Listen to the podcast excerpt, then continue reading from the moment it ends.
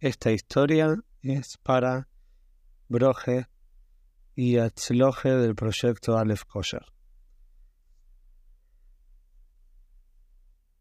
Hace poquito acabamos de pasar Parshas Kisobi, a Parsha que habla sobre Bikurim.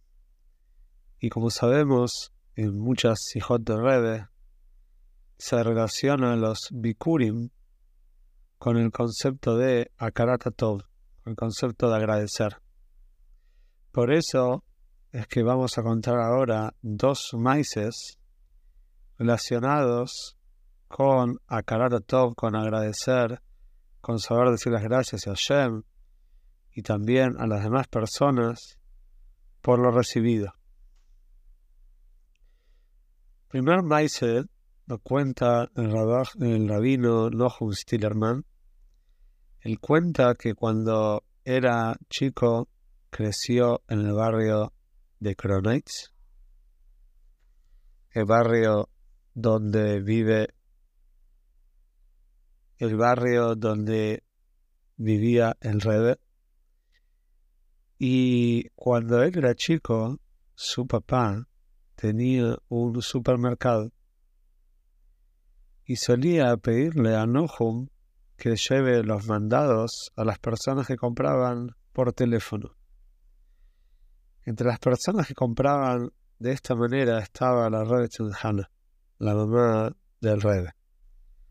La mamá del Rebe ya era una persona mayor, vivía a dos cuadras de 70 en la calle President y solía llamar por teléfono al negocio del papá de Nohum a comprar algunas cosas.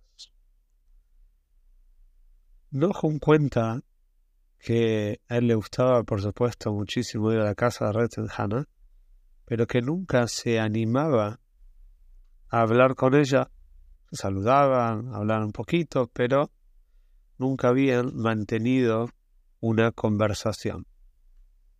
A todo esto, una vez que Nohum ya era mayor y que estaba por prepararse para viajar a cierto lugar a estudiar, decidió que quería hacerle una pregunta a la Redson. Una pregunta realmente muy interesante, muy acertada, y le preguntó a la Redson cuál era la tefilá, cuál era el damen en el rezo preferido de su hijo, del Rebe. A la red le pareció una noticia muy buena, una pregunta muy buena, y le informó que si bien ella no sabía la respuesta, que por favor esperara una semana y que a la otra semana cuando él llegue con los mandados, ella iba a tener una respuesta. Y así fue que Nohum llegó a la otra semana, la red estaba muy contenta y tenía una respuesta preparada para darle. Y para sorpresa de este joven, a Redzen le dijo que el Daven más especial, no, no sé si se puede decir importante, porque todos los rezos son importantes, todo el Daven es importante, pero sí el Daven en donde ponía más énfasis el Rebe era el Daven de Moide Ani. Como sabemos, esto puede parecer sorpresivo, esta respuesta, pero en Hasid está explicado que el Moy de Ani, al ser que no tiene el nombre de Hashem, no es una muestra de su falta de categoría dentro del Laven, de su falta de importancia, sino todo lo contrario. Cuando nosotros le damos el nombre a un objeto, a una persona, la definimos. El nombre define a la persona. Esa persona es tal persona, tal nombre y no otra. Cuando nos referimos a Hashem, también los nombres de Hashem, los diferentes nombres lo definen y de alguna manera lo limitan.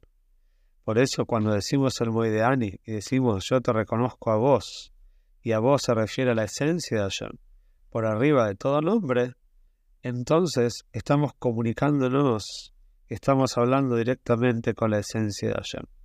Como todo este concepto ya está ampliamente explicado en los hijas del Rebe, llamada Kuntres y Nionos Enteros a Hasidus. Es un Kuntres, un compendio sobre el estudio de Hasidut. Este es el primer maíz sobre Akaratov, me dice muy interesante que seguro nos va a enseñar y nos va a ayudar a reforzar, como decimos el Moidani. El segundo dice, también muy lindo, cuenta que había una vez una persona que estaba yendo al shuk a comprar algunas cosas que su esposa le había pedido. Y cuando llega al shuk ve a un hombre que estaba vendiendo galletitas. No estaba vendiendo caques, galletitas, rosquitas. Se acercó a comprar. Y en el transcurso de la venta empezó a hablar con este hombre, con el vendedor. Y se da cuenta que el vendedor es una persona ilustrada, es una persona que sabe estudiar lo contrario a lo que el comprador pensaba. El comprador pensaba, seguramente este hombre está viendo galletitas, es un hombre simple. Generalmente una persona más versada en el mundo de la Torah no va a estar vendiendo galletitas, pero no era el caso. Entonces decidió el comprador ofrecerle a este hombre que estaba vendiendo las galletitas, le ofreció un trabajo muy bueno. Dijo, mira, tengo un hijo que está necesitando un moré, un mejane, un educador particular. Si te parece, puedes venir a mi casa y yo te voy a pagar semanalmente todavía más de lo que ganas acá y vas a poder tener tranquilidad. Este hombre aceptó el trabajo, muy contento, pero cuando terminó la semana después de recibir el cobro semanal, le comentó al padre de este chico que de ninguna manera va a seguir trabajando. Todo esto, el hombre quedó muy asombrado, hubo una pequeña discusión, pero el Moré, el Mejanes, dijo de ninguna manera voy a seguir trabajando. Este hombre estaba muy enojado y lo llevó al Moré a un y lo llevó a un juicio. Fue con un rabino, con un dayan, con un juez. Cada uno empezó a hablar Primero habló el acusador, empezó a decir cómo puede ser que habían pactado un contrato en el cual este hombre iba a enseñarle al hijo por tal, tal cantidad de tiempo y, no está cumpliendo el contrato. Todo esto el juez le pareció bastante razonable el, el pedido, el argumento de este hombre. Y le preguntó al Mejanes, le preguntó al More, decime qué tenés para decir. Entonces el hombre le explicó algo muy simple.